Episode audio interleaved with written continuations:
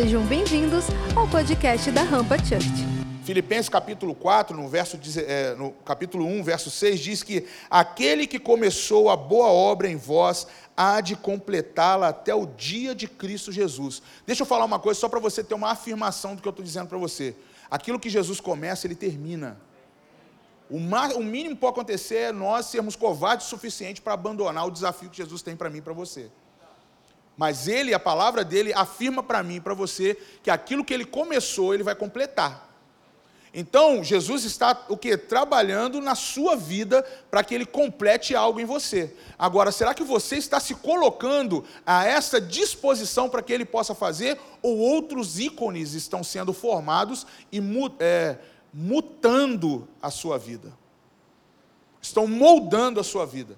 Eu não posso entrar numa, numa, numa temporada onde eu falo que o estilo de vida de Jesus se você ainda não sabe se vive o estilo de vida que Jesus gostaria que você tivesse. O estilo de vida que Jesus quer para mim e para você exige um pouquinho mais de nós. Mas a Bíblia me ensina o tempo todo que é sacrifício. Tomé estava aqui perguntando, Jesus, qual que é o caminho?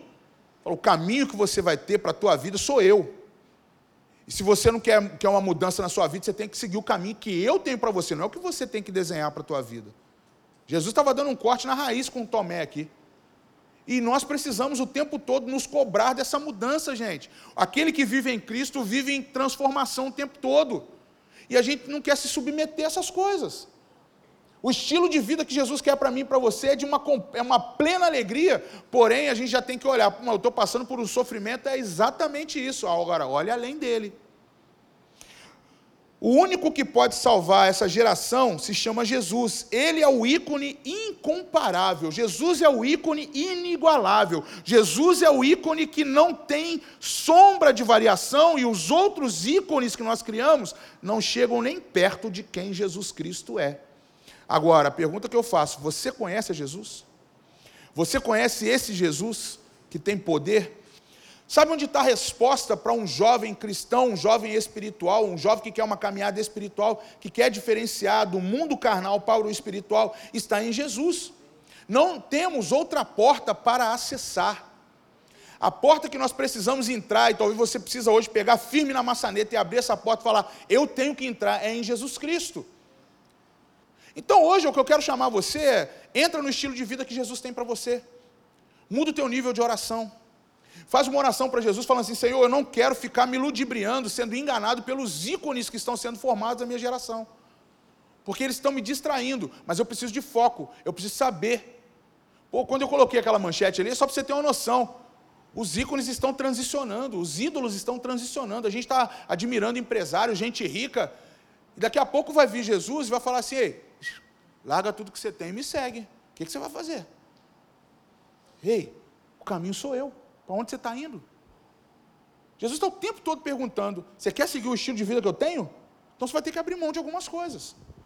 E a gente tem que abrir mão, gente, não tem outro caminho. Eu não sei qual Bíblia que você lê, mas é que eu leio não me dá outra opção. Não me dá outra opção.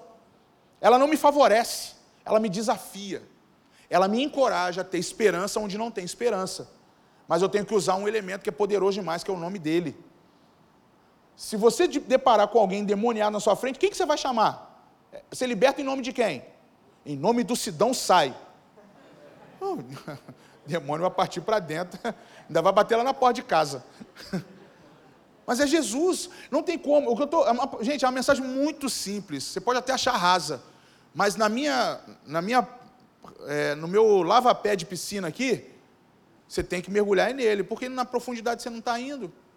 Mas eu estou falando isso porque eu preciso que você tenha uma compreensão do tempo que nós estamos vivendo. O, tempo, o teu testemunho é a porta de salvação para muita gente. A oração que você precisa fazer aqui hoje é: Senhor, tira da minha vida esses ícones que eu criei e agora me dá a única oportunidade de caminhar segundo a tua vontade, Jesus. Eu quero ver essas coisas acontecendo, eu quero ver os enfermos sendo curados, eu quero alimentar as pessoas que têm a, a, multidão que necessita de mim, que quer uma palavra que vem de mim. Só que você precisa ter uma posição. Nós estamos nos omitindo, a gente está se escondendo. Para quem quer viver o estilo de vida de Jesus, tem que se mostrar, tem que começar a dar as caras. Ei, eu quero fazer um pedido para você. Se evidencie, se mostre. Dá um passo para frente do, do, grupo que você faz, se adiante um pouco, olhe aquilo que ninguém está olhando, vá de encontro à necessidade de um jovem que está perto de você. Não tem como, para um jovem cristão que vai ficar na mesma, frequentando igreja, não vai adiantar. Vai chegar um momento que você vai estar igual os outros que não estão aqui hoje, vão cansar de vir à igreja. Porque ah, vai ficar ouvindo o pastor, vai ficar ouvindo a mensagem. A gente não pode se tornar catedrático em igreja, ficar só ouvindo um sermão e acaba que o sermão daqui a 30 minutos você já está vendo outro na internet, você já esqueceu o que você ouviu hoje e a tua vida não mudou. E mudança de vida, gente, não é só você ficar rico. Não é só isso é enriquecer sabendo que você está alcançando outros. Tem que se desafiar. Essa cidade está precisando muito. O estilo de vida tem que voltar. O estilo de vida de Jesus tem que voltar em você. É um pedido que eu faço hoje para você. Ou a gente começa a ver mais conversões, ou a gente começa a se sentir mais desafiado a poder trazer uma palavra que possa estimular o jovem a entregar sua vida para Jesus, ou a gente vai entrar numa acomodação. Nós vamos entrar numa acomodação. E eu vou falar uma coisa para vocês: acomodação traz tristeza, não traz alegria. E quando você entra na carta de Filipenses, o apóstolo Paulo está desafiando exatamente o contrário. Ele fala: Eu estou aqui, eu já falei isso aqui, né? Eu estou aqui preso, pregando para os soldados romanos. Agora você, em liberdade, faz sua parte. Nós precisamos fazer a nossa parte. Começa onde? Vou lá de novo, vou voltar lá no. Quem que você segue?